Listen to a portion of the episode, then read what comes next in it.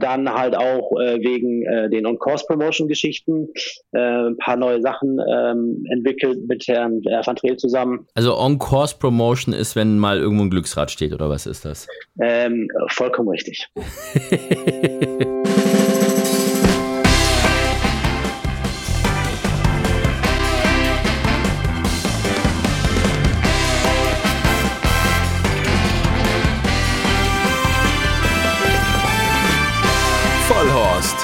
Rennsportshow mit ihrem Moderator Alexander Franke. Und einer neuen Ausgabe, der letzten Ausgabe vor Weihnachten. Wir stecken mitten in der Sandbahnsaison 23-24.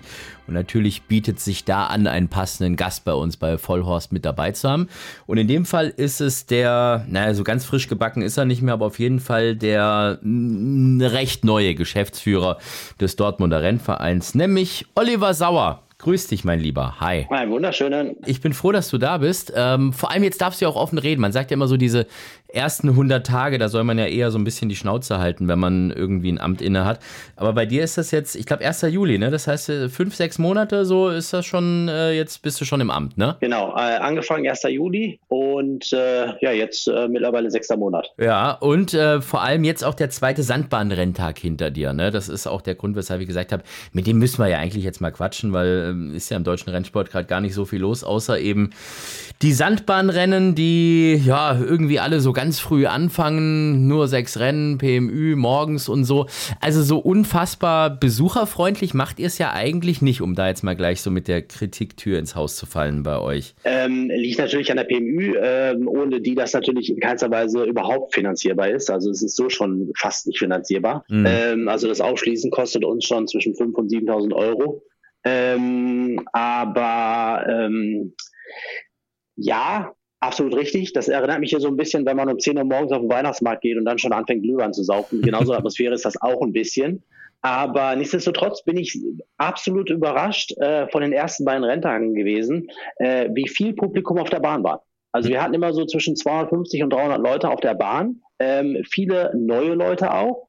Und es war immer eine sehr, sehr entspannte Atmosphäre und ähm, jeder hatte Spaß. Woran liegt das denn, dass diese PMÜ äh, oder die Franzosen, dass die grundsätzlich immer so früh anfangen wollen? Also man muss dazu sagen, PMÜ, das ist eben so der, der französische Wettverband, um es jetzt mal ganz runterzubrechen, wo diese Rennen aus Deutschland eben rüber übertragen werden. Da kannst du halt aus Frankreich so quasi in jeder Dönerbude äh, wetten auf die Rennen und die geben dann eben Geld an die, an die deutschen Rennvereine und dadurch wird das Ganze halt natürlich super lukrativ. Aber ist das so ein, so ein Gesetz, dass wenn die Rennen aus Deutschland nehmen, dass die dann so früh morgens anfangen? Weil ich meine, bei denen ist ja auch so, die haben ja auch Abendveranstaltungen, was weiß ich was, ne? Und ihr, ihr habt ja eigentlich äh, Flutlicht und so weiter und so fort. Also können wir ja auch irgendwie so eine nette, nette Midnight-Party fast draus machen, ne? Irgendwie. Mhm, richtig.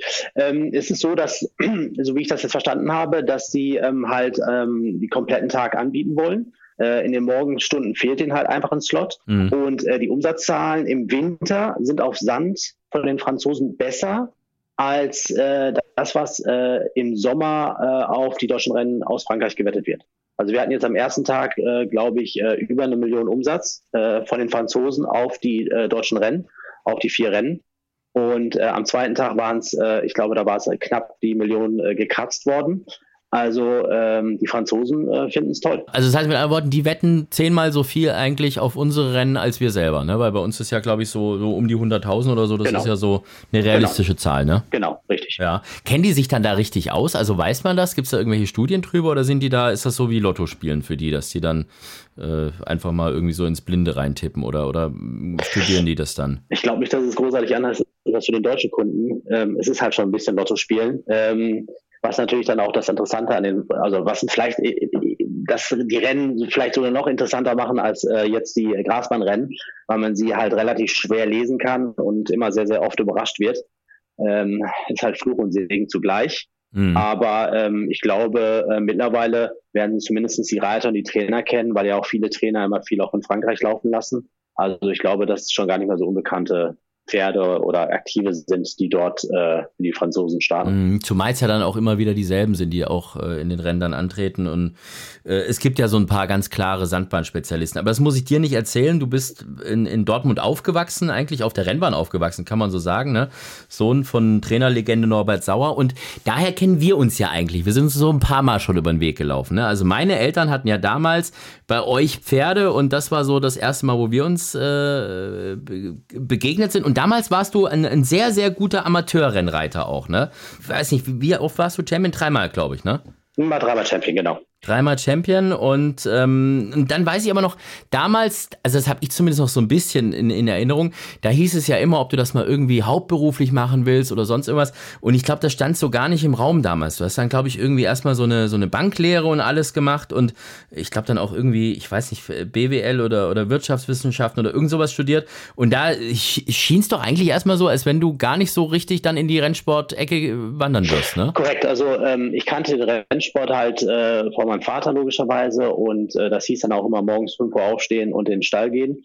Ähm, äh, ich hatte eigentlich nie was mit Pferden großartig, wenn ich ganz ehrlich bin. Und 5 Uhr morgens aufstehen war auch nie so mein Ding. Hm.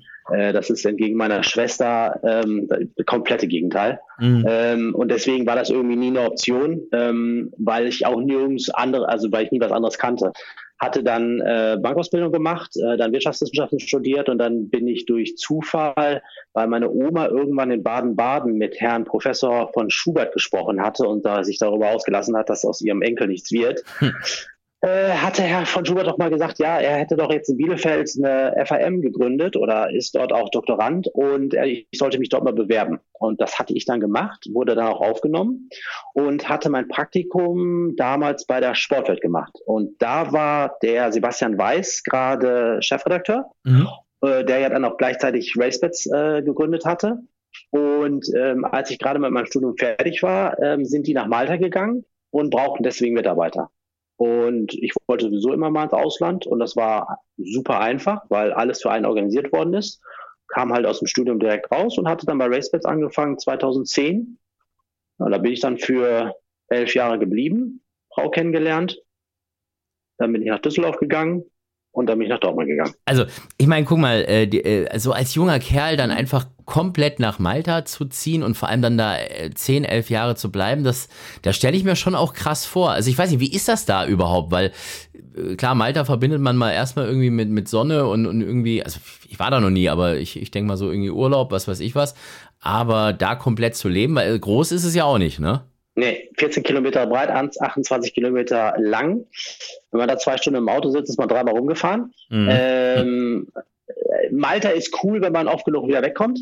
Also wenn man da drei, ja. alle drei, vier Monate mal kurz runterfliegt und sich was anderes anguckt und dann wieder zurückkommt, dann ist es ein Traum, weil man sich natürlich auch an diesen blauen Himmel gewöhnt. Also da sind 300 äh, Tage im Jahr blauer Himmel und ähm, das, das nimmt man halt auch bedauerlicherweise nicht mehr wahr. Mhm. Und ähm, aber ansonsten ist Malta phänomenal, also absolute Urlaubsinsel. Ähm, leider ein bisschen zu alt gewesen, als ich hingekommen bin. Mit äh, 22, 23 ist das natürlich noch ein Tick cooler, weil da die ganzen europäischen Sprachschülerinnen hinfahren, um Englisch zu lernen. Mm. Äh, oder mm. zumindest ist es der Vorwand und dann abends halt dort in der Diskothek, was genau, wo unser Büro auch war. Also wir waren in Parcheville, das ist die äh, Partyhochbuch gewesen. Und äh, ja, war, war nett. Warum hat es denn da so viele Wettanbieter und alles? Also das hat so, so Steuergründe oder irgendwas? Oder ist das dann mit Lizenzen leichter? Oder weil das sehe ich ganz oft irgendwie, dass dann irgendwie auch so Sportwetten und so, dass die ganz oft dort hocken irgendwie. Ja, zu dem Zeitpunkt waren, äh, konnte man halt dort nur eine Buchmallizenz bekommen, weil Deutschland zu dem Zeitpunkt noch keine Lizenzen vergeben hat. Mhm. Und natürlich die Steuer, ähm, äh, ich glaube, ja, Umsatzsteuer ist auf 15 Prozent gedeckelt.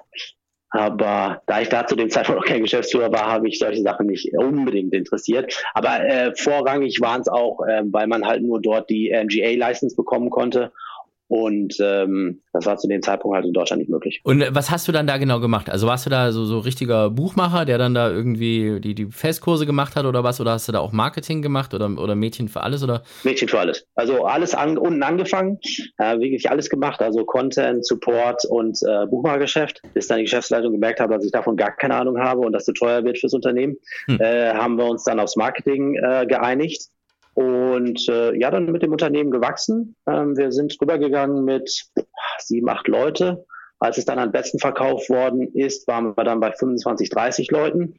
Und äh, ja, ich hatte Glück äh, mit Herrn äh, Weiß und Herrn Byrne und Herrn Honig, drei Leute, fähige Leute vorne zu haben, von denen man viel lernen konnte. Und äh, ja, wie gesagt, mit dem Unternehmen zusammen gewachsen. Ja, und dann bist du irgendwann zurück nach Deutschland, nach Düsseldorf dann allerdings, äh, zu Pferdewetten.de. Und äh, aber deine Frau hast du auf Malta kennengelernt. Also ist das so eine, wie ist das, wie sagt man denn, Malteserin da, ne? Oder, oder wie, die kommt, kam die von dort oder wie habt ihr euch kennengelernt? Chinesin. Ja. Ähm, haben uns in Parcheville äh, kennengelernt. Also, ähm, oh, in dieser Party-Dings da Hochburg, oder was? Ja, klar, na klar. In der Party-Hochburg okay. äh, mit einem, äh, sie hatte einen dusseligen Anmachspruch, äh, der hat funktioniert und ähm, ja, dann hat sie irgendwie gefunkt und dann ist man halt immer noch zusammen. Äh, wie war der denn, der Anmachspruch? Weißt du das noch? Äh, puh, könnte ich dann schon als peinlichsten Moment verkaufen. Ähm, ihre Freundin kam auf mich zu und sagte, ähm, also ich denke, du bist ja schwul, aber äh, meine Freundin steht auf dich oder findet dich gut. Oh. Komm doch mal rüber. Und okay. das war der Spruch und ähm, ja. Ich habe jetzt gedacht, hab vom Gegenteil überzeugt.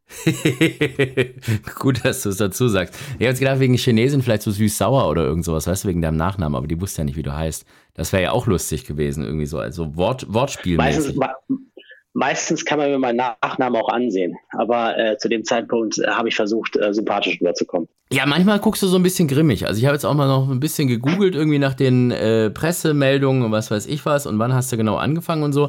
Und da sieht man eigentlich dann doch so einen, so einen recht gr äh, grimmig daherschauenden Oliver Sauer. Ne? Das ist so, wird, wird dir das oft nachgesagt, dass du da irgendwie so ein bisschen, weiß nicht, vielleicht nicht den freundlichsten Eindruck optisch manchmal machst? Ähm, ja, öfters bedauerlicherweise. Nee, aber ja, ja, ja, öfters wird mir das so nachgesagt ähm, oder ich merke das, wenn dann andere Leute mit mir besprechen und ich dann äh, in der Nachbetrachtung oder wenn wir dann bestimmte Themen nochmal durchgehen in einer größeren Gruppe und ähm, mir dann gesagt wird, dass ich relativ äh, unfreundlich äh, zu den Leuten bin oder relativ direkt und ähm, ja, ist halt die Rennsportart so ein bisschen. Ja, aber naja, gut, das, du kannst die Leute ja da vom Gegenteil überzeugen. Wir haben ja das Gute hier bei dem Podcast ist, wir haben ja ganz viele Leute immer da, wo die Leute am Anfang gar nicht so wissen, wie man die einschätzen kann und soll. Und dann am Ende sagen die, das ist ja gar nicht so ein Arsch, wie ich immer dachte. Ne? Und vielleicht äh, kriegen wir das mit dir ja heute auch hin. Ja, das ist, äh, Besser so rum als andersrum. Ich sag mal so, äh, am Anfang ist das noch, ist noch alles neutral. Ne? Also du kannst das komplett lenken. Und wir haben erst so rund eine Viertelstunde von, von unserer Dreiviertelstunde, Stunde. Also von dem her, es ist noch alles möglich, aber äh, bisher hast du also dich, glaube ich. Doch voll. Ja, du kannst doch voll versauen. Sehr gut. Ja, eben. So, also gut, dann äh, Pferdewetten.de, da auch wieder Mädchen für alles äh, oder, oder da jetzt konkreteres Aufgabengebiet? Nee, da schon wesentlich spezialisierter, mhm. weil natürlich äh, wesentlich gestandenes Unternehmen ähm, Pferdewetten ist, ähm, als das damals äh, Racebet zu den Zeiten waren, äh, weil ja natürlich auch schon wesentlich größer ähm, und auch wesentlich erfolgreicher. Und äh, da reines Marketing für Deutschland. Mhm. Ähm, ein bisschen springen dann halt auch äh, wegen äh, den On-Course-Promotion-Geschichten äh, ein paar neue Sachen ähm, entwickelt mit Herrn äh, Van Treel zusammen oder mit Sascha zusammen. Und ähm, ja, aber wesentlich strukturierter, wesentlich organisierter und ähm, halt reines Marketing. Also On-Course Promotion ist, wenn mal irgendwo ein Glücksrad steht, oder was ist das? Ähm, vollkommen richtig. ja, ich würde es natürlich jetzt nicht so runterbrechen auf dieses eine Glücksrad, aber bedauerlicherweise muss ich zugeben, ähm, ist dieses Glücksrad in Deutschland äh, Geschenk Gottes. Also ich weiß ja nicht, was der Deutsche an diesem Glücksrad sieht, aber das ist wie Moses äh, und die zehn Gebote, da rennen die hin, als ob es nichts Größeres gäbe. Ja. Also, es ist unfassbar. Man stellt irgendwie so Glücksrad auf die Rennbahn und da auf einmal stehen da 45 Leute vor einem. Ja, das ist so ein bisschen dieses, ich glaube, dieses Klacken, weißt du, dieses Klickern da irgendwie, klick, klick, klick, klick, klick. Das ist so wie bei Hunden, weißt du, es gibt doch so Hunde, die du so konditionieren kannst, wenn man da so klickt zweimal, dass die dann irgendwie kommen und bei Fuß sind irgendwie oder so. Genau. Wir machen das mit Stiften. Oh, okay. Ja, das ist auch so. Ich, ich vor allem, ich finde das immer so witzig, wenn man da so mal in der Nähe steht von diesen Promotion-Ständen und die Leute, wie die dann teilweise da so, so, äh, dann so ganz dreist dann auch irgendwie mit, mit so Tüten und dann alles reinschmeißen und so, ne? Das ist schon so eine, so eine Eigenart irgendwie. Aber ist einer, der Gummibärchen und Stifte holt, ist das auch der, der dann tatsächlich äh, am Ende wettet viel? Also kann man, gibt's da, gibt's da ähm, Studien drüber? Jein. Ähm, das ist halt die Masse. Also dadurch, dass man eine extreme Masse mit abgreift, gibt es immer Leute die auch die dabei, die auch dann interessant sind für einen Kunden. Mhm. Ähm, manchmal sind es halt so Kleinigkeiten wie Stift und Gummibärchen, die dann halt positiv auf eine Marke äh, einwirken und ähm, dann äh, das komplette, ähm, die komplette Promotion gegenfinanzieren. Es ist schon teilweise sehr, sehr komisch, wie, äh, wie, der, wie der Mensch dann auch funktioniert. Also ähm, im Endeffekt lohnt sich diese Aktion absolut, also sehr, sehr gut. Okay, und dann war Sa äh, unser Sascha von Pferdewetten.de, das war dann quasi dein, dein direkter Chef, oder wie ist das? Richtig. Äh, das trifft sich ganz gut, weil wir haben nämlich, äh, wie du dir denken kannst, auch für dich seit langer Zeit mal wieder einen Überraschungsanrufer. Du darfst jetzt, oh. du darfst dreimal raten, wer es ist. Der Überraschungsanruf. André, mein Name. Sascha, unser Überraschungsanruf diese Woche. So, jetzt aber. Alex. Ja. Der Überraschungsmoderator. Der Überraschungsmoderator. Und Olli hat mir gerade gesagt, dass er bei euch nur dafür bezahlt wurde, dass er Glücksräder aufgestellt hat und Gummibärchen und Stifte verteilt hat. Ja gut, so mehr hat es ja auch nicht gereicht bei dem. Fehlender Expertise. Konnten wir auch relativ wenig mit ihm anfangen. Das hat er zumindest gut gemacht. Ja, hat er das gut gemacht. Aber wäre das nicht grundsätzlich dann die Rettung für den deutschen Rennsport, dass wir einfach äh, überall Stifte, Gummibärchen verteilen und Glücksräder aufstellen? Damit wäre doch eigentlich unser gesamtes Problem, was wir im Rennsport haben, gelöst, oder? Wenn der Olli sich dann auch an der Glücksrad stellt, ja. Dann ja. Ach, funktioniert das, das nur mit ihm? Jeder. Das funktioniert nur mit ihm? Das, das kann nicht jeder. diese, diese, positive Ausstrahlung hat halt nicht jeder. Das ist das Schöne an der Geschichte. Ja, genau. Prince Charming, Prince Charming am, am Glücksrad. Ja. ja, stimmt, das, das funktioniert ja eigentlich gar nicht. Wir haben ja vorhin gelernt, Olli, dass du eigentlich immer guckst wie ein Arsch, ne? Das geht ja eigentlich gar nicht dann äh, mit, mit, mit diesem Glücksrad-Good-Vibe einher, den man braucht, oder? Oder war das gerade das, dass die Leute dann Angst hatten, wenn sie nicht drehen, dass es wenn Ärger gibt? Wenn der schön genug ist, dann ist, dann ist mein Gesicht egal. Ah. der Olli, der alte Misanthrop. Wer hat, wer hat denn gesagt, dass du immer guckst wie ein Arsch? Das stimmt auch nicht. Er selber. Er hat, äh, er hat festgestellt, dass er äh, grimmig guckt immer. Ja, grimmig hier und da. Sag mal, ja, sag mal, äh, ernst guckt er schon manchmal, aber wie ein, wie ein, äh, wie ein Arsch würde ich das aber nicht sagen. Das wäre, das wäre zu viel. Er guckt sauer. Oh, guck mal. Alexander oh. ist, das ist meine oh. Schule. Ich bin so stolz auf dich. ja.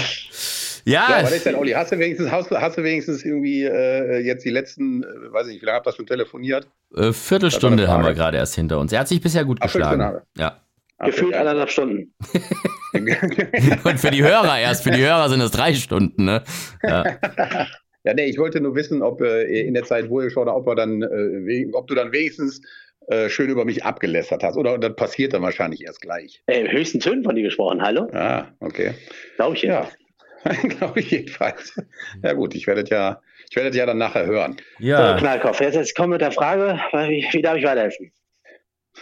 Ähm, normalerweise äh, stelle ich ja Fragen eigentlich nur in Bezug auf, äh, weiß ich nicht, auf den Rennsport und so weiter und so fort. Ich möchte jetzt so in vorweihnachtlicher Romantik, äh, möchte ich aber einfach nur wissen oder will einfach nur wissen, wie geht's dir denn, Oliver? Ja, warte mal, ich muss, ich muss mal ganz kurz einhaken, Olli. Das ist der Überraschungsanruf. Das ist nicht Sascha will wissen, ne? Also seine ja. die Frage ist eigentlich, da hast du nicht gut aufgepasst in dem Podcast. Aber es ist, aber es ist gut. Wir, machen aber, aber guck mal, wie schnell, guck mal, wie schnell ich das gerettet habe. Ja, ich weiß. Und ich hab's verpennt, ne?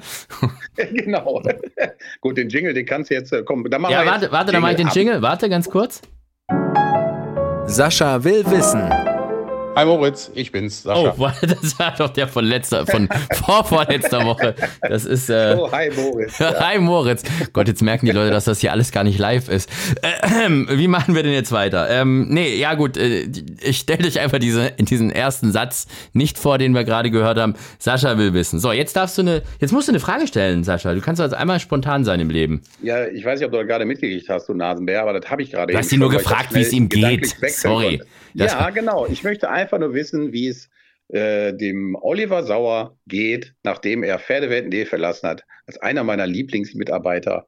Äh, wie es dem denn jetzt so ergangen ist beim Dortmunder Rennverein. Wie geht's dir denn, Oliver? Lieber Sascha, vielen lieben Dank für diese lieben Worte. Äh, wie geht's mir? Äh, sehr gute Frage. Mir geht's, also ich fühle mich jeden Tag, als würde ich mit 150 über die Autobahn fahren ohne Bremsen.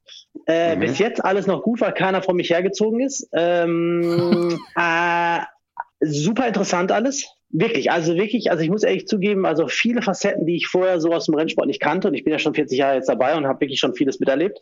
Und ähm, viele dicke Bretter zu bohren, mhm. wo ich manchmal denke, puh, mein Bohrer ist zu klein dafür. Mhm. Ähm, aber auch immer wieder sehr aufmunternde und überraschende Gespräche. Äh, und gerade Dortmund, ähm, die Stadt Dortmund ist ähm, sehr daran interessiert, dass, äh, dass es dort eine Rennbahn gibt und ähm, äh, viele Interessierte, die auch wirklich auf der Bahn äh, oder auf die Bahn kommen wollen, auch größere mhm. Firmen und so wo ich mir äh, anfangs dachte, das wäre schwieriger. Also natürlich jetzt auch viel Gerede dabei, aber trotzdem schon sehr, sehr positiv. Und ähm, das macht sehr, sehr viel Spaß. Ja, das ist doch schön. Also schön zu hören, dass gut anläuft äh, und dass die Stadt Dortmund mitzieht. Und äh, ich, ich kann dir nur die Daumen drücken, Hals und Bein äh, und wünsche dir da alles Gute. Vielen lieben Dank. Ja, bin so ein Typ. Und ich soll noch ganz ausdrücklich, soll ich dich noch von dem gesamten Team, was du kennst, äh, soll ich dich auch noch grüßen. Ganz herzlich. Ist mir heute noch aufgetragen worden. Vielen lieben Dank. Ganz, ganz, ganz liebe Grüße zurück. Und ähm, mit äh, Tränen und teilweise weinenden Auge ähm, denke ich oft äh, daran zurück und äh, frage mich, ähm, äh, warum ich diese Entscheidung getroffen habe. Aber ähm, genauso gibt es dann auch. Mit einem tränenden und einem weinenden Auge. ja, nee, es, es, ist echt so. Also ich ähm, ist natürlich so, äh, es war vorher ähm, ähm, das Nest war vorher ein bisschen wärmer, würde ich mal behaupten, aber äh, dafür ist das jetzt äh, vielleicht ein Tick interessanter. Äh, und ähm, ja, das ist. Äh, ja. ja, du machst das schon. Wir haben da vollstes Vertrauen. Dankeschön. So viel Harmonie hatten Gut. wir eigentlich noch nie im Podcast. Selten, ne? Das mhm. stimmt. Alles eingekauft. Vor allem, vor, allem, vor allem nicht, wenn du beteiligt warst. ja, deshalb habe ich mich jetzt einfach mal ganz dezent fünf Minuten rausgehalten, um die Stimmung nicht kaputt zu machen. Das ist gut. Ja, genau. Sascha, Hast du noch letzte ja, Worte abzugeben? Oder bist du schon? Noch, letzte Worte habe ich noch abzugeben. Erstmal, erstmal an euch beide dann trotzdem nochmal äh, frohe Weihnachten, wenn wir uns nicht mehr hören. Obwohl wir werden sicherlich äh, nochmal privat sicherlich nochmal kurz telefonieren, aber dann zumindest an alle Hörer, an alle Pferdewende-Kunden frohe Weihnachten und ach so, äh, jetzt wollte ich gerade schon sagen, guten Rutsch. Äh, was ist Alex? Nächste Woche machen wir ein Special. Hast du Lust? Ich hätte Bock. Ja? Ja, dann machen wir ja. doch wieder eine Silvestershow, oder? Ja, machen wir. Gibt's. Gut. gut, also ist hiermit angekündigt und äh, ja, dann wünschen wir dir noch einen schönen Abend, lieber Sascha. Ja, vielen Dank euch beiden. Viel Spaß noch. Schönen Abend. Bis bald. So, jetzt sind wir wieder alleine. Ähm, war das immer so harmonisch mit ihm oder kann der Sascha auch mal anders? Weil ich meine, wir kennen ihn ja nur so als die Ulknudel mit Wortwitzen und was weiß ich was. Aber wie ist das, wenn man mit dem zusammengearbeitet hat? Ähm, lass mich überlegen. Immer so. Also mhm. ich könnte mich jetzt nicht daran erinnern, dass das irgendwie mal ansatzweise in, in, in, in also immer sehr, sehr positiv, äh, sehr gelassen. Mhm. Selbst bei den größten Problemen kam man immer dahin und äh, das wird, dafür, dafür wird es eine Lösung geben. Und ähm, nee, sehr, sehr entspannt. Ja, und diese Wortwitze, ähm, hat er das im Büro auch immer gemacht? Also ich merke das oh. im Podcast, macht er das ja sehr gerne und vor allem, wenn man privat mit ihm spricht, da ist man davor auch nicht sicher. Aber kann er das irgendwie so zumindest mal so, so im, im Alltagsjob ablegen oder ist das, ähm, ver verfolgt einen das wie so ein Fluch? Verfolgt einen teilweise nachts um drei Uhr aufgewacht, schweißgebadet und da kam irgend so ein Spruch in den Kopf. Äh, aber es ist, ich muss ja auch eins sagen, also es ist auch teilweise, es ist phänomenal, wie, wie schnell das in seinem Gehirn, also er ist nicht das Schnellste, glaube ich, aber im Gehirn, puh, da, da liegt er einen anderen Zahn vor und ähm, das ist schon äh, bemerkenswert, wie der dann, also wie dieses Gehirn arbeitet und auf was für Sachen der kommt. Ja, das also ist wirklich, also gerade auch so für Anzeigen und sowas alles. Wenn ich ihn frage, ihr, ich brauche einen Spruch für irgendwas, da kommt dann innerhalb von zwei Minuten kommt was raus. Da könnte ich mich zwei Wochen lang hinsetzen und äh, noch nie mal eine Chance. Ja, und das, das Krasse ist ja, äh, das wissen ja viele auch nicht, diese äh, Sendungstitel, die es immer gibt für den Vollhorst oder auch die Beschreibungen, die kommen ja auch immer von Sascha. Und ähm, das ist wirklich für mich immer die größte Aufgabe nach dem Podcast eigentlich, das den Gästen oder dem Umfeld der Gäste äh, zu erklären, was damit gemeint ist. Also wir hatten, wir hatten eine Riesendiskussion, wir hatten ja äh, Marian Zeburske bei uns, den Chef von Westminster, und äh, da hat sich danach die Marketingabteilung gemeldet, wir sollen doch bitte den Firmentitel richtig schreiben, äh, den Firmennamen, weil Sascha auf die Idee gekommen ist, äh, das Ganze Westminister zu nennen, statt Westminster. Und das hat natürlich aber die englischsprachige Marketingabteilung von Westminster gar nicht verstanden, hat gedacht, wir hätten einen Schreibfehler. Und bis ich das erklärt hatte, ja, was damit genau gemeint ist, äh, das, das war echt, äh, deshalb haben wir dann irgendwann dieses der, der Westminister äh, hinzugefügt, dass die das dann äh, so ein bisschen verstanden haben. Und hast du den Titel von letzter Woche gelesen und, und, und äh, hast du ihn verstanden, als Elena Delors bei uns war? Das ist, das ist der blödeste, der blödeste Titel, den, den, den Sascha sich hätte einfallen lassen können.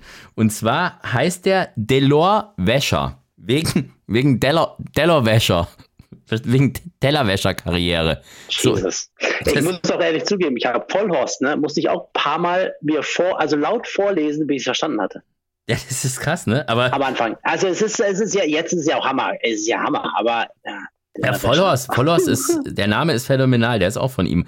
Aber Delor Wäscher, Del, Delor, Delor Wäscher, das ist schon, das ist so scheiße blöd, dass das echt schon wieder gut ist eigentlich. Also das ist, Oh Mann. Ja, ja. Es, ist, es, ist, und es ist unfassbar, wie dieses, also wie oft ich auch zu dem gesagt habe, ey, was ist mit meinem Gehirn los? Also, äh, wie oft bist du, also ich kam es, also es, vielleicht hat er früher auch mal Hindernisrennen geritten, so erfolgreich wie ist es, und es haben jeden zweiten Sprung äh, äh gefallen. Allerdings. Ansonsten das hast du, das, hast, das, das hast du auch gemacht, ne? Hindernisrennen, äh, da warst du auch. Vollste Katastrophe.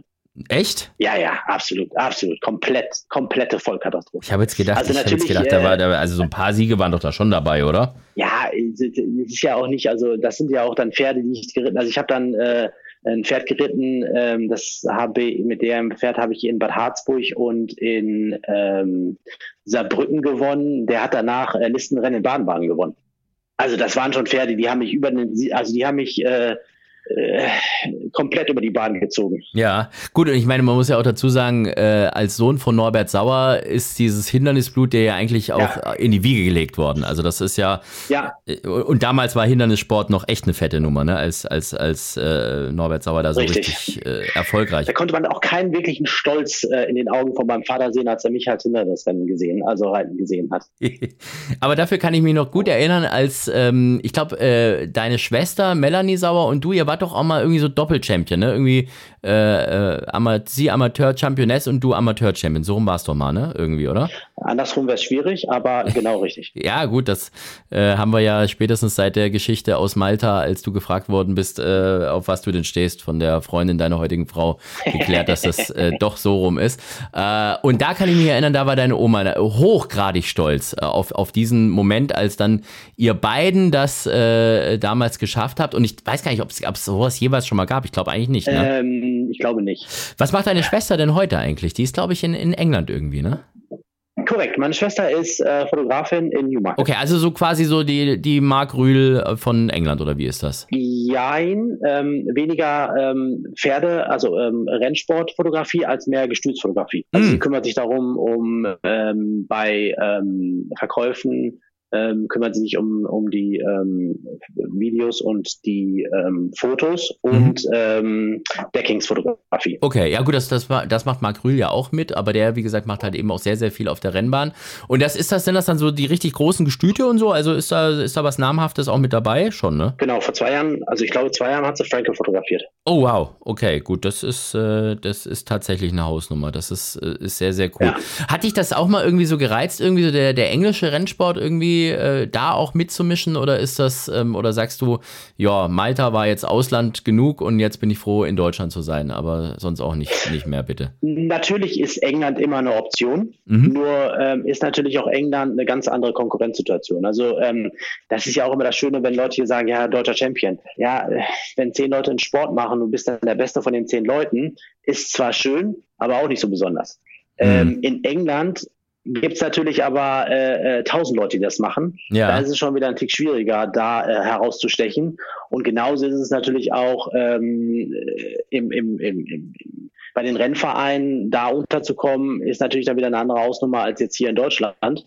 Ähm, weil da eine ganz andere ähm, Situation auch ist, also viel professioneller. Und ähm, aber äh, mittel- bis langfristig, ähm, warum nicht? Also dann ist für alles offen. Es gibt ja Gerüchte, dass man die schon versucht hat abzuwerben aus England. Ich weiß ja nicht, ob da was dran ist. Meine Schwester ist die ganze Zeit hinterher, ähm, dass ich da ähm, mal ein bisschen Gas gebe. Nur ähm, würde ich mir das in der jetzigen Situation in keinster Weise zutrauen. Und ähm, habe ich auch ganz andere Aufgaben hier in Deutschland. Und ähm, wenn ich es hinbekommen habe, dass Dortmund läuft und äh, dass das eine Erfolgsgeschichte geworden ist, dann glaube ich mir auch zuzutrauen, da nach England zu gehen. Aber bis dahin ähm, sind hier noch ein paar äh, warten noch ein paar andere Aufgaben für mich auf mich. Ja, ich kann mal die Pressemeldung zitieren, die es im April war, das glaube ich schon gegeben hat. Der Dortmunder Rennverein blickt sehr zuversichtlich in die Zukunft und ist für die neuen Herausforderungen unter der neuen Leitung bereit. Äh, heißt es in der offiziellen Stellungnahme. Äh, eine Stärkung der Sommerpräsenz jetzt kann man das mal abhaken. Stärkung der Sommerpräsenz. Ähm, gut, du hast jetzt 1. Juli angefangen. Das heißt, das ist dann aber schon eher so ein Ziel für jetzt kommende Saison, ne? dass da irgendwie im Sommer noch mehr passiert, oder? Also renntechnisch wird da wahrscheinlich nicht mehr passieren, weil wir nicht mehr Renntage haben. Mhm. Ähm, mittel- bis langfristig müsste das wohl das Ziel sein, dass man vielleicht von den vier Renntagen auf fünf oder sechs hochkommt. Das funktioniert aber auch nur, wenn man einen Sponsor an der Seite hat. Ähm, bin in Gesprächen mit ein paar großen Firmen in Dortmund. Mhm. Ähm, die zieren sich noch ein bisschen, aber ich hoffe, dass ich da äh, 24 ähm, ein bisschen weiter äh, äh Fuß fassen werde mhm. und äh, die zumindest zu den größeren Renntagen dann auch mal vor Ort habe. Denn ähm, jeder, der bis jetzt auf der Rennbahn war, den kriegt man auch davon überzeugt, äh, was zu machen. Mhm. Okay, also vier Renntage sind mal geplant für, für äh, Grasbahnsaison oder wie ist das? Richtig. Ja, okay, gut. Dann haben wir, äh, dann schreiben Sie noch äh, das Ausbauen der bereits erfolgreichen Drittverwendung des Geländes. Das äh, heißt so Sachen wie so, weiß nicht, Musikfestival oder, oder Kino oder was weiß ich was, irgendwie sowas, ne? Hm, korrekt. Also wir hatten jetzt angefangen, ähm, wir hatten jetzt den Clubraum äh, umgebaut und hatten dort einen äh, Pop-up November Club. Äh, ist das dieser, wir, ist das dieser äh, alte mit dem alten Teppich da und so dieser, der so ein bisschen so Mischung zwischen 60er und 90er Jahre ist? Genau, 60er, 60er äh, Jahre weißer Mann ist dort extremst. Also Madman ja. Ist das Batman? Ja. Batman ist ja. da äh, gedreht worden mal irgendwann. Ähm, oder könnte da gedreht werden. Und ähm, ja, ist richtig. Und äh, wir hatten da an äh, sechs Veranstaltungen. Ähm, sechs Veranstaltungen, äh, okay, gut. Mhm. Leider dann zu wenig. Also es, es, hat anfangs ein bisschen gedauert, bis es angelaufen das ist. War ein, das, war ein, das, war ein, also das war ein Wortwitz. Sexveranstaltung. Ich wollte dich gerade so ein bisschen äh, triggern, weißt du? Sex. Geil. Ich, ich versuche hier hochkonzentriert meine Aussagen zu tätigen. ich merke das schon. Äh, und du kommst mit diesem ja, ganz, du, an den ganz platten Witz. Ja, ich weiß, weil du bist ja jetzt gerade schon wieder diesen Geschäftsführerfilm, weißt du? Da muss ich manchmal so ein bisschen aufbrechen, aber okay. Ja, gut, okay. Also. Ähm, ich versuche Kompetenz auszustrahlen. Okay, gut, sorry. Für zumindest die eine Stunde, die ich hier bin. äh, nee, aber wie gesagt, also das, das lief super. Ähm, und ähm, der Vorteil oder das Interessante der Geschichte war jetzt nicht der monetäre Gewinn aus der Geschichte, sondern wirklich die Kontakte, die man damit geknüpft hat. Mhm. Also da waren ähm, Leute dabei, die in Dortmund stark vernetzt sind und ähm, äh, direkt angefragt haben, was man auch machen könnte, wie man zusammenarbeiten kann. Ähm, da ist jetzt ähm, ein Festival wohl rausgekommen, ähm, mehrere ähm, Geburtstage, die jetzt im Clubraum gefeiert werden und ähm, alles sehr, sehr vielversprechend. Mhm. Und ein Mud Race soll stattfinden nächstes Jahr. Was ist das denn? Ein Matsch, Matschrennen? Genau, das hatte ich mal auf Malta gemacht, ähm, wo, wo, dann halt ähm, bestimmte Obstacles aufgebaut werden ähm, wo man dann halt dann durch den durch den Matsch äh, äh, kriechen muss, äh, hochklettern, dann Rutsche runter, ähm, Klimmzüge ähm, und solche Geschichten. Und das ist ja, dafür ist ja die Sandbahn, äh, Sandbahn prädestiniert, äh, da im Matsch rumzurennen. Und ähm, man kann ja auch genug bei uns aufbauen. Also die Fläche ist ähm, äh, fünf Hektar oder sechs Hektar groß und ähm, wird dann 14 Renntagen äh, wird das Gelände nur genutzt. Also ähm, ist halt schon ein bisschen schade. So, also das heißt Drittverwendung äh, des Geländes sowie eine Neuausrichtung der Winterrenntage mit einer verbesserten Sandbahn sind die ersten Aufgaben. Das also Zitat dieser Pressemeldung von April. So, also Neuausrichtung der Winterrenntage. Ja, so arg viel neu ist jetzt eigentlich im Vergleich zum letzten Jahr, finde ich nicht. Bislang. Oder täusche ich mich, täuscht das am Fernsehen, außer dass jetzt halt so ein Tracking-System gibt oder so. Aber sonst ist ja. Da, damit haben wir ja nichts zu tun, mhm. äh, obwohl das eine starke Neuerung ist. Ähm, ich hatte schon äh, vieles positives Feedback dazu bekommen, auch von ähm, professionellen Wettern, äh, die das wirklich begrüßen, weil es äh, einfacher ist, äh, die Rennen zu beurteilen und ähm, äh, weil dadurch das Weg interessanter ist. Ähm, Sandbahn, ja, äh, richtig. Äh, der erste Randtag ähm, war äh, nicht optimal. Ähm, aber liegt natürlich auch daran, dass das Wetter äh, natürlich auch extremst ist. Also ähm, ich meine, man kann sich noch an die Diana erinnern. Das ist, ähm, wenn es bei uns mal regnet, dann hört es auch wohl nicht mal auf zu regnen. Äh, nichtsdestotrotz ist es aber so, ähm, dass diese Bahn natürlich äh, 40 Jahre alt ist und ähm, ich aber das Glück habe, mit Herrn ähm, Niebach, unserem Ehrenpräsidenten, jemanden an der Hand zu haben, der wirklich hoch motiviert ist, äh, das Produkt äh, zu verbessern. Und ähm, er hat dort äh, in Eigenregie, jetzt nicht selber, aber mit eigenen finanziellen Mitteln, äh, eine Tiefbaufirma ähm, eingestellt, die äh, den inneren Kanalring wieder freisetzt, sodass das Drainagesystem einfacher abfließen kann und äh, dann auch Maschinen besorgt, um halt aus diesem Kanalring den ganzen Sand wieder rauszuholen. Äh, das wurde jetzt angefangen, sodass die Rohre, die gegenüber liegen, die dann das Wasser in den Wald abführen, äh, wieder frei sind. Ähm, das hat schon zu einer extremen Verbesserung geführt. Natürlich noch nicht optimal. Äh, die sind diese Woche wieder dran, um äh, weitere Erdarbeiten äh, durchzuführen. Und ähm, wir hoffen, dass das in zwei Wochen so umgesetzt ist, dass das dass die Drainage zumindest so wiederhergestellt ist wie vor, sagen wir mal, 30 Jahren. Erika Meder hat es ja auch schon in einem offiziellen Statement äh, gesagt, dass sie meint, dass es schon deutlich besser geworden ist jetzt alles. Es gibt aber trotzdem viel Kritik an dieser Sandbahn, ne? besonders von Leuten, die halt sagen, der, das ist irgendwie so ein, so ein scharfkantiger Sand und irgendwie, dass das äh, die, die äh, Beine dann von den Pferden auch irgendwie auf, aufreiben würde. Und, und ähm, was kann man denn dazu sagen? Also ist das so ein Problem, was man irgendwie in den Griff kriegen kann oder ist das halt einfach, weil es eine Sandbahn ist? Hm, also generell kenne ich diese Sandbahn natürlich auch aus ähm aus, ähm, aus den Trainingsbetrieben von früher. Mhm. Ähm, wie gesagt, ich, ich habe dort äh, 20 Jahre lang, na, nicht übertreiben, vielleicht 15, 10, 15 Jahre lang äh, in der Morgenarbeit äh, geritten. Ähm, ich weiß, dass natürlich bei Nässe der Sand ähm, extrem reibt. Äh, nichtsdestotrotz ist es so, dass ähm, ich äh, mit Trainern, ähm, 80 Prozent der Trainer gesprochen habe, die am ersten Renntag haben laufen lassen. Ich habe mit dem Tierarzt gesprochen, der am ersten Renntag da vor Ort war. Er hat bei zwei Pferden festgestellt, dass die äh, Fesselträger äh, offen waren. Ähm, das waren aber oberflächliche Verletzungen und ähm, ich habe mit den Trainern gesprochen und ähm, dort ist mir ähm, natürlich äh, teilweise wurden ähm, Mängel dargestellt, aber in keinster Weise negativ, in keinster Weise böswillig, sondern wir haben offen äh, und ähm, ja, offen darüber sprechen können und ähm, nichtsdestotrotz, ähm, wenn dort ähm, Bedarf herrscht und ähm, dort was gefixt werden muss, dann sind wir die Letzten, die sagen, äh, das ist nicht möglich.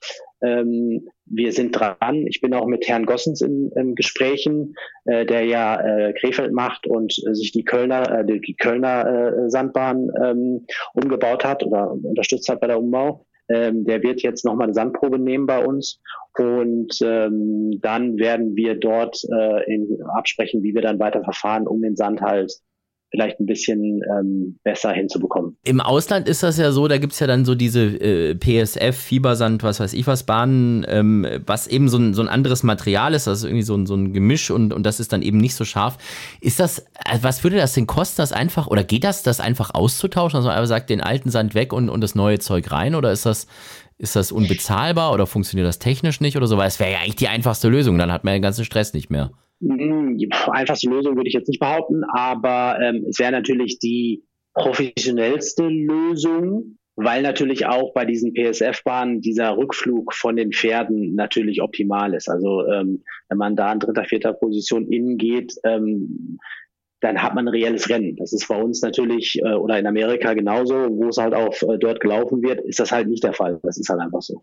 Äh, nichtsdestotrotz ähm, sind wir gerade am Prüfen, weil das äh, mit dem PSF, das ist äh, auch umwelttechnisch natürlich nicht äh, immer ein Selbstläufer. Also ich weiß derzeit nicht, ob wir es machen dürfen. Aber der Öl, äh, Öl oder irgendwas ist da drin, ne? Noch irgendwie oder irgend sowas. Ne? Korrekt. Ne? Ja. Äh, das gibt natürlich dann auch in Öko-Varianten mit anderen äh, Stoffen. Aber wie gesagt, das muss vom Umweltamt geprüft werden. Äh, da sind wir dran. Ähm, ich habe einen Kostenvoranschlag von Martin Collins. Äh, da liegen wir derzeit bei 1,6 Millionen. Korrekt. Und das ist nur der Belag. Das ist nicht die Renage, das ist nicht das Beseitigen des Sands, das ist nicht, also das ist nur dafür, dass dann, wenn dieses, äh, wenn die Bahn leer ist und wir das Renagesystem gefixt haben, äh, dann den Sand oder dieses PSF, dieses, dieses Polytrack-Gemisch dort drauf zu. Wenn wir realistisch sind, ist das doch eigentlich komplett unrealistisch, oder? Also mit den Geldmitteln, die man gerade im deutschen Rennsport hat, ist doch, da müsste doch irgendwie, müssten doch ganz viele Leute ganz viel Geld im Lotto gewinnen, um das und dann ganz großzügig sein, um das hinzukriegen, oder? Gut, derzeit kostet mich äh, der Renntag, wie vorhin erwähnt, äh, eine höhere vierstellige Summe. Kostet mich das. Also sprich, Einnahme mit Ausgaben steht minus äh, 7.000 bis 8.000 Euro darunter. Ähm, so, und jetzt, ähm, wenn ich eine Investition von 1,5 dort ähm, tätige, wenn ich das zinsfrei bekommen würde und das über äh, zehn Jahre äh, amortisieren möchte, äh, dann kann man sich ausrechnen oder über 20 Jahre, dann sind wir bei 75.000, die ich im Jahr erwirtschaften muss mit Sandbahnrennen, wo ich derzeit halt schon Minus von äh, 70.000 habe bei zehn Veranstaltungen. Das heißt, dass ich dann bis äh, den Ertrag um 140.000 Euro erhöhen muss. Mhm. Ja, ich würde mal sagen, das ist ein dickes Brett. Ne? Aber nichtsdestotrotz, das ist eine hat man nichts zu tun. Also wir müssen trotzdem äh, einen Geläuf anbieten, was ähm, was optimal ist, äh, was attraktiv ist, äh, was den Pferden gerecht wird und ähm, wir sind dran und ähm, ich kann nur sagen, dass äh, im, Quart im vierten Quartal 2024 wir äh, eine Lösung haben werden. Ähm, und äh, wir sind jetzt in, in, in Gesprächen äh, mit unserem Vorstand und ähm, gucken, wo die Reise hingeht. Das ist doch mal eine Ansage. Habt ihr nicht irgendwie vor wann war das, fünf, sechs Jahren, oder was heißt ihr, äh, Dortmunder Rennverein hat doch äh, aber diese, diese ganzen Flächen da, wo Trainingsanlage und alles drauf war, die sind doch verkauft worden. Da gab es doch auch ein paar Millionen dafür. Die sind, das war jetzt nur Schuldentilgung oder ist da, ist, wäre da noch was da irgendwie, um, um davon eine neue Sandbahn zu kaufen? Das äh, ist leider für Tilgung von Altellasten gewesen und für die Renovierung der äh, Wetthalle ähm, zu einer äh, Umbau zu einer ähm, Event Location ähm, was sich auch wirklich gut finanziert. Also ähm, da generieren wir äh, eine sechsstellige Summe im Jahr ähm, durch die Vermietung ähm, der Location.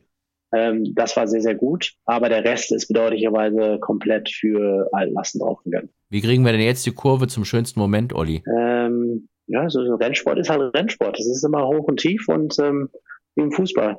Jetzt wo, du's, jetzt, wo du es sagst, es gibt Hoch und Tief, dann hör, schauen wir doch mal auf, die, auf dein Hoch, dein persönliches. Der schönste Moment. War das nicht eine fließende, geile Überleitung jetzt? Man, man, man könnte meinen, du machst das beruflich. Hm. Man könnte wirklich meinen, du bist ein Profi da drin. Das ist man könnte, unfassbar. Man könnte. Ja, was war denn dein schönster Moment im Rennsport? Ich bin gespannt. Du hast so viel schon erlebt. Also, wir haben ja jetzt das alles mitbekommen, wo du überall gearbeitet hast, wie lange schon und äh, auch schon über deine Jugend gesprochen, die ja auch schon erfolgreich im Rennsattel war. Also, schieß mal los. Ähm, ja, schwierig. Ähm, ich könnte natürlich jetzt schleimen und sagen, das ist mein ähm, ähm, dass ich mit Mann um Mann, also Pferd von deinen Eltern in Köln, mein erstes A-Rennen gewonnen habe. Mhm. Äh, das war natürlich ein sehr, sehr geiler Moment. Mache ich aber nicht, weil ich ja nicht schleimen möchte. Und zwar ähm, habe ich mich jetzt dafür entschieden, ähm, ich bin mit meiner Schwester mal nach Malaysia geflogen, äh, um dort Rennen reiten zu dürfen. Und äh, da waren wir noch relativ jung. Äh, ich glaube, ich äh, 17, sie 16. Und ähm, war, sie war damals 48 Kilo oder 47 Kilo schwer oder leicht. Und und es gab Riesenprobleme, als sie das erstmal auf die Waage gestellt hatten, weil die Pferde dort drüben in den Amateurrennen zwischen 73 und 78 Kilo tragen. Und ähm, sie brauchte eine Genehmigung dafür, dass jemand ihr dann beim Absatteln hilft, äh, weil sie den Sattel halt nicht hinbekommen, also alleine hätte tragen können.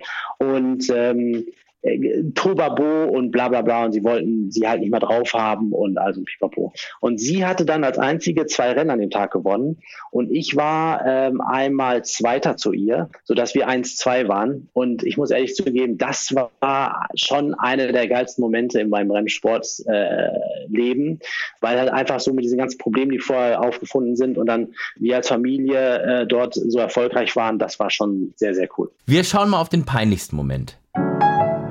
Der peinlichste Moment. Habe ich mir zwei Sachen aufgeschrieben. Erste Sache war, habe ich vorhin schon gesagt, äh, mein erstes Hindernisrennen, äh, Tibrina in Baden-Baden. Äh, hatte ich nur eine Aufgabe von meiner Schwester, die mich eigentlich führen wollte, da aber ihr Lieblingspferd gelaufen ist, Roosevelt.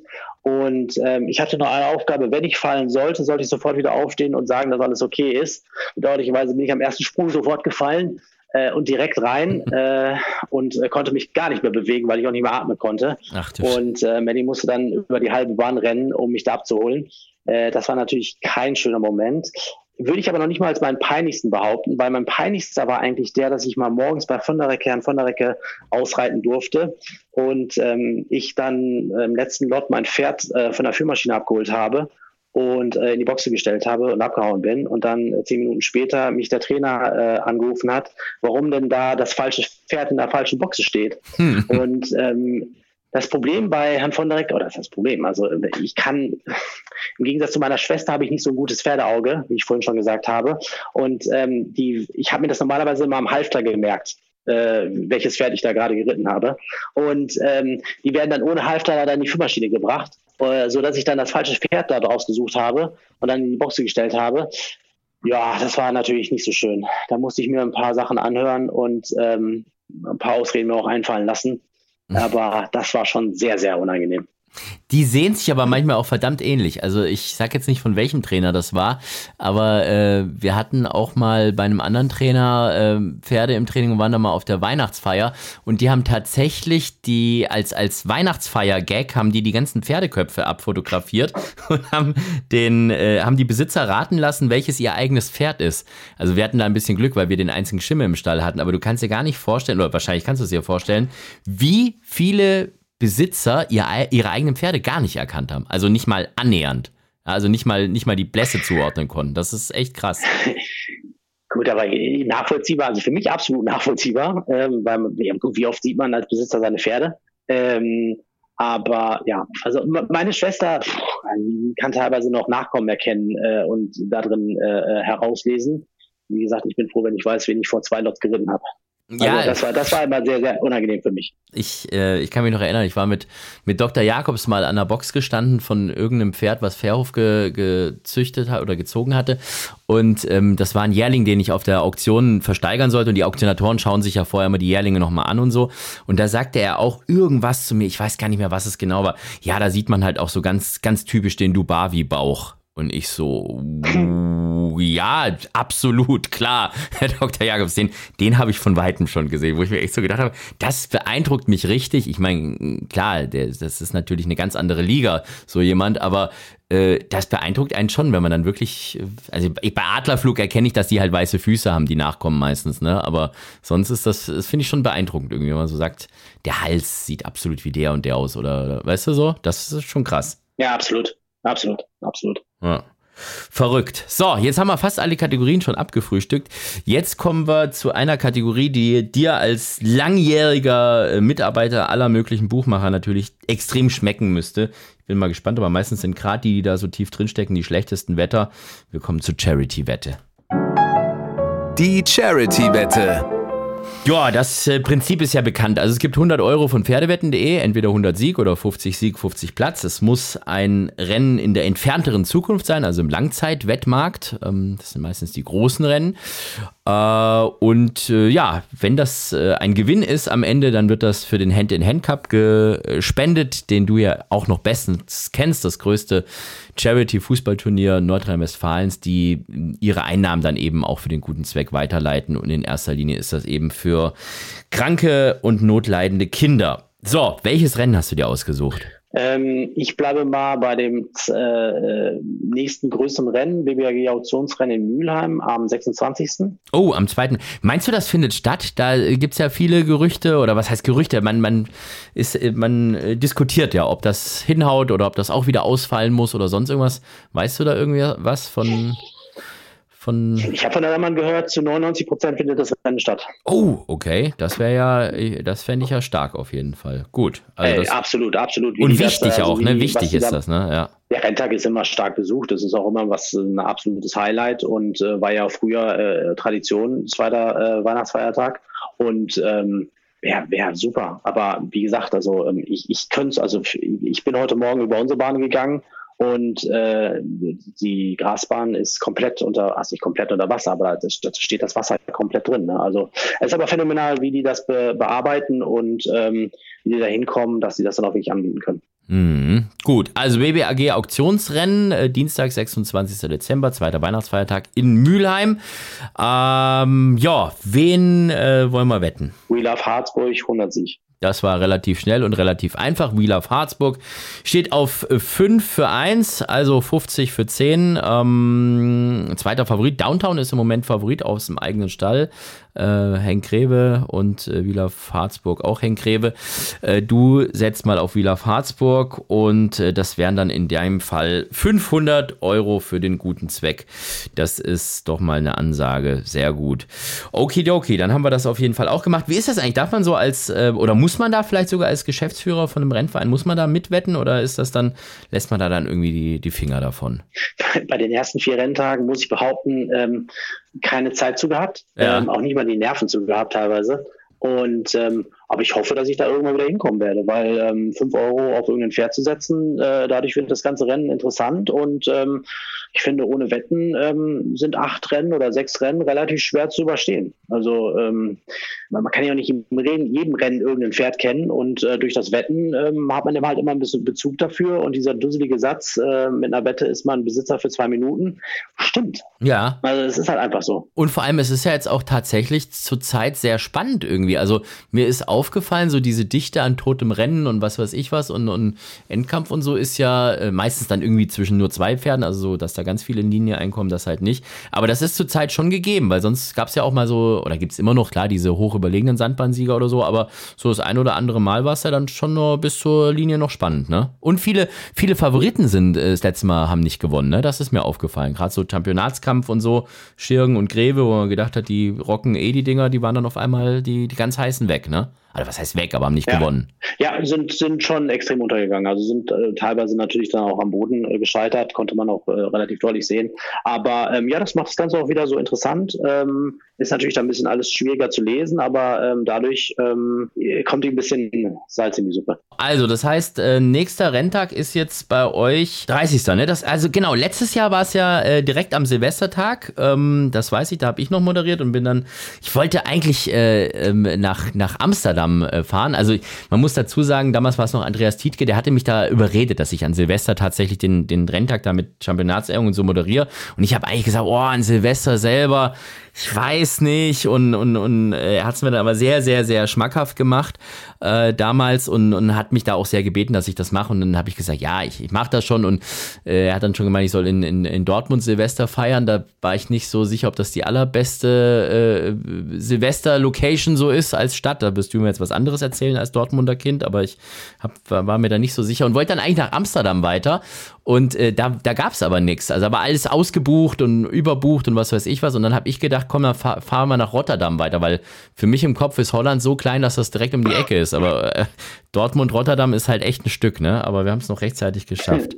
Das noch so als Erklärung zu, zu letztem Jahr Silvester. Aber äh, dieses Jahr am, äh, am bewusst am Tag vor Silvester, das habt ihr absichtlich gemacht oder ist das auch wieder so PMÜ geschuldet? Ähm, ich denke PMÜ geschuldet, aber das kann ich gar nicht beurteilen, weil ähm, die, die, wurden halt letztes Jahr äh, hm. so festgelegt. Und äh, da saß ich noch in Düsseldorf im Büro und habe es mir gut gehen lassen. Ähm, also von daher weiß ich das gar nicht. Aber ja, also, samstags ist ja auch perfekt eigentlich. Also ähm, samstags morgens vorm Einkaufen noch ein bisschen Galopprennen. Ähm, ich glaube, es wird ein ganz schöner Tag werden. Ähm, wir haben uns einige Sachen einfallen lassen. Äh, auch kulinarisch äh, werden wir so ein, zwei Neuerungen haben. ähm, die wir dort anbieten werden. Im Clubraum, den, der ist wieder offen. Dort werden wir dann äh, die ganzen Champions und auch alle Aktiven äh, einladen zu ein bisschen warmem Essen und äh, ein paar Getränken. Und ähm, vielleicht kriegen wir sogar noch so eine kleine Aftershow-Party hin. Ähm, mal gucken. Ja, das klingt auf jeden Fall gut. Du hast gesagt, da saßt du noch in Düsseldorf im Büro, also bei Pferdewetten.de damals. Ich habe gelesen, äh, dass es eine enge Kooperation mit dem Düsseldorfer Reiter- und Rennverein geben sollte, mit, äh, zwischen Dortmund und Düsseldorf. Sauer soll im dortigen Büro einen Schreibtisch bekommen, steht in einer Pressemeldung. Hat das gestimmt? Ist, hast du dort einen Schreibtisch bekommen oder war das nur, haben sie dich damit nur gelockt? Äh, nee, ähm, das war angedacht, ähm, derzeit halt einfach nicht möglich, weil noch zu viel zu tun ist.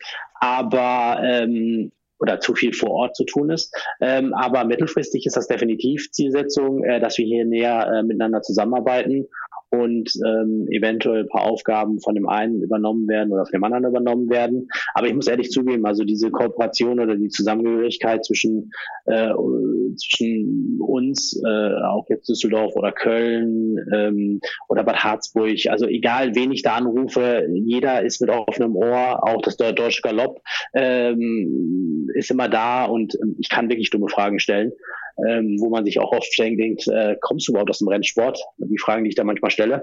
Aber ähm, hm. immer offenes Ohr, immer sehr hilfreich und ähm, absolut zu begrüßen. Abschließende Frage an dich als, als Profi.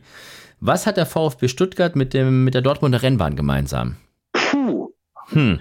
Ich musste auch googeln. Ich bin durch Zufall darauf gestoßen. Es ist dasselbe Gründungsjahr. 1886? 1893. Seit da gibt es angeblich die Rennbahn in der Form. Steht bei Wikipedia.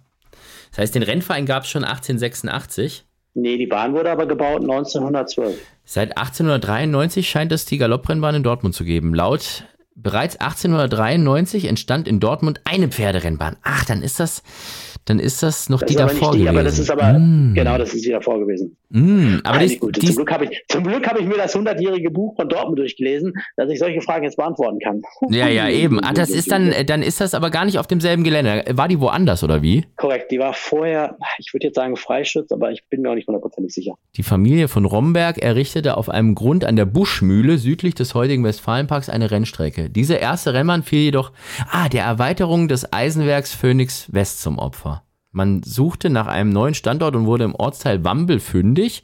Dort wurde am 3. Juli 1913 die heutige Galopprennbahn eröffnet. Genau. Ja, sie wurden nach den Plänen des Kölner Architekturbüros bliblablub in den 20er Jahren Tribünen und Gebäude und der 11. Evangelische Kirchentag mit 350.000 Teilnehmern hat da stattgefunden, 1963. Das ist ja auch nochmal so eine Möglichkeit, um mal ein bisschen Geld zu sammeln, oder? Das hat, da gab es doch bestimmt richtig viel Geld. Oder meinst du, das musste man, das musste man einfach der Kirche zur Verfügung stellen? Also von der Kirche Geld zu bekommen, ich glaube, das ist einfacher, äh, andere Quellen anzuzapfen. Ich weiß es nicht, keine Ahnung. Aber an die Kirche zu gehen, das ist. naja. Und 1981 wurde sie durch den Bau einer Sandbahn mit Flutlicht zur ersten Allwetterbahn in Europa, die auch Renntage im Winter ermöglicht. Das ist ja schon krass eigentlich, ne? Richtig. Das ist ja, ja schon. Absolut, absolut, ja. absolut. Da ist Herr Miebach dann in Amerika gereist und hat sich das alles angeguckt und äh, hat es nach den Vorbildern Amerikas dann umgesetzt. Boah, was wir, guck mal, jetzt habe ich am Anfang, wollte ich mal richtig klug scheißen mit dem 1893, weil ich das eben vom, vom VfB und so, und jetzt habe ich da aber mich komplett in die Nesseln gesetzt, weil das überhaupt gar nicht deine Rennbahn war, sondern die andere, die Vorgängerrennbahn. Und jetzt kann ich hier mit Wikipedia-Wissen da zum Schluss nochmal so richtig einen raushauen. Gut. Ich fand es ich fand's auch schön, dass du Stuttgart jetzt nochmal äh, erwähnt hast, nachdem wir extrem so erfolgreich gespielt haben, der BVB gegen Stuttgart. Das ist schon, ja, nee, freut mich, freut mich. Stimmt eigentlich. Der VfB hat ja Dortmund äh, zweimal richtig schön einen eingeschenkt. Richtig. Wir sind kein Fußball-Podcast, sondern ein Pferderennen-Podcast. Und wir hören uns ausnahmsweise nicht in zwei Wochen wieder, sondern schon nächste Woche. Sonntag nächste Woche äh, gibt es dann eben nochmal eine Silvestershow mit Sascha von Drehl, Sascha von Pferdewetten.de und mir. Und ich bedanke mich bei unserem heutigen Gast, bei Oliver Sauer. Mach's gut, mein Lieber. Ich habe zu danken. Ein wunderschön. Ciao, ciao. Das war Vollhaus für diese Woche. Silvester geht's weiter. Bis dahin. Tschüss und Hals und Bein. Vollhorst, die Rennsportshow. Podcast von Pferdewetten.de. Moderator Alexander Franke. Inhaltlich verantwortlich Sascha van Treel.